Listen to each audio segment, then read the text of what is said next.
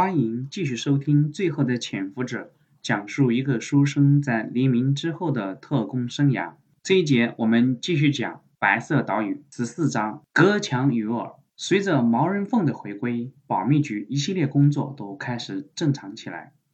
毛中心的正式任命也下发了。保密局这次在大陆西南地区损失惨重，一大批老牌军统出身，甚至复兴社时期的特务。或者死，或者被俘虏。随着更多的国民党残兵败将陆续撤退到台湾，就出现了文多武少、官多兵少的局面。由于很多逃来的干部能力不足，保密局只能从下属基层特务里面提拔一些比较有能力，再搭配上一些台湾本土新招的年轻特务，就组成了新的组织架构。毛中信的提拔正是在这种背景下顺利完成的。为了感谢余生的提携推荐，也为了感谢余生之前在广州、在金门对自己的照顾，毛中心说什么也要拉着余生去台北最贵的玻璃路西餐厅吃一顿。这几天总是惦记着林峰的事，不愿意出去，但实在也推不掉毛中心的热情。他到这个著名的西餐厅见识一番了。玻璃路西餐厅唯有。台北的繁华商业区民生路上，自建立以来一直是台北名流最喜欢光顾的正宗西餐厅。由于名气甚大，甚至很多台湾本土的小特务就经常提起。他们消费不起，但是从大陆逃来很多人可是带着金银细软，所以有一段时间玻璃路餐厅吃饭的一大半都是大陆来客。余生平时不愿意来这种繁华之地，特工的职业习惯也是不允许出现在这种惹人注目的地方。之前戴笠就对下属的消费习惯有过严格的规定，像这种名流常聚集的地方是绝对不是他们这些人能来的。现在一切纪律都已经松弛下来了，余生和毛中心可以堂而皇之的走进这座漂亮的餐厅了。毛中心还算懂事。把位置选在了二楼一个隐蔽的角落。余生发现，在二楼楼梯旁边靠窗的位置坐着两个人。之所以注意到这两个食客，是因为这两个人很不般配。那个男人西装革履，一副老板派头，约摸四十岁上下。男人对面的女人虽然衣着成熟，但看起来很稚嫩，年龄不超过十六岁。两个人旁若无人的，犹如情侣一般，确实打眼。当然，在台湾，有钱人家讨个小老婆还是常见的。这是这女孩的岁数和这男人的打扮很招人注意。余生悄悄换过服务生，问那两个人是什么人。服务生看了那两个不般配的人，悄声的说道：“不认识，但经常来。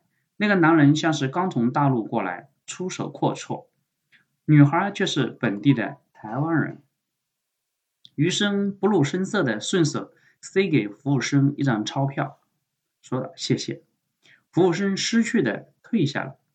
毛中心笑着对余生说道：“余长官，你时刻不忘工作，我真是佩服。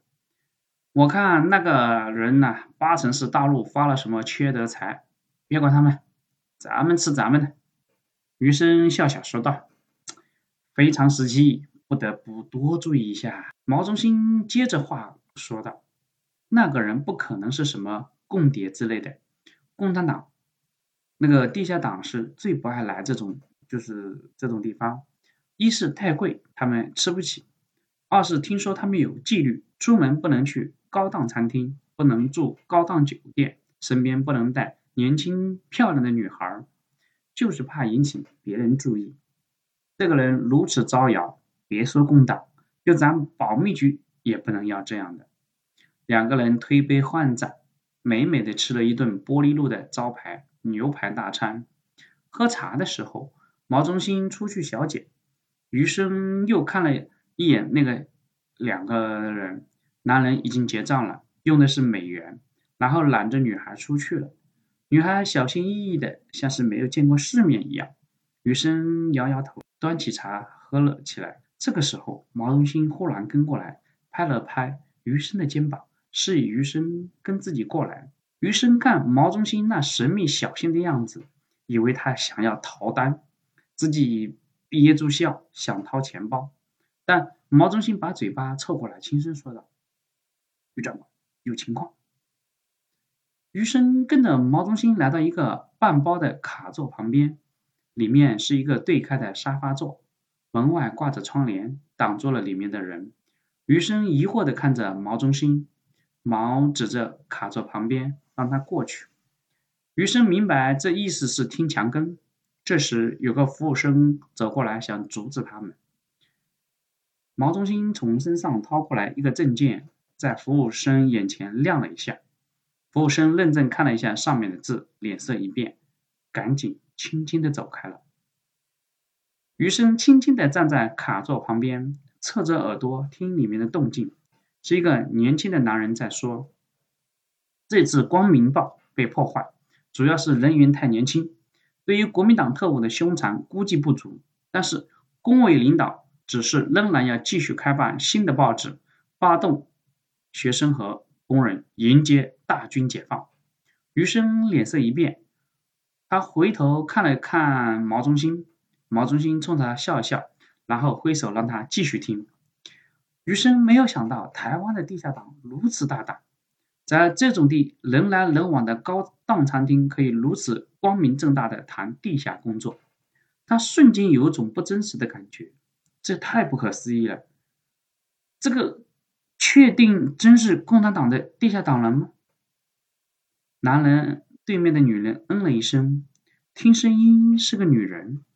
男人继续说道：“根据工委中书记说，老郑前几天给他们传达了最新的工作指示，大陆准备来年的四月份攻台，现在时针时间紧迫，上级命令我们暂时潜伏下来，等待攻台的时候再出来配合大军清剿。”和迎接解放。对面的女人喝了一口咖啡，搭了一句：“嗯，是这样。”余生脑子轰了一声，感觉这个声音挺熟悉，但他不敢确定，以为是幻觉一样，赶紧揉了揉自己的耳朵，再继续听下去。男人稍微提高了声音，可老郑不同意这么做，他只是钟书记：“如果我们什么都不做，大军一来，我们等于什么功劳都没有。”那发展地下人员还有什么用？现在老郑的意思，一方面要发展我们自己的武装，二还要发展社会上上层力量。老郑说他已经和台湾电力公司的刘总经理联系好了，他们到时候会配合大军切断国民党的军电力供应。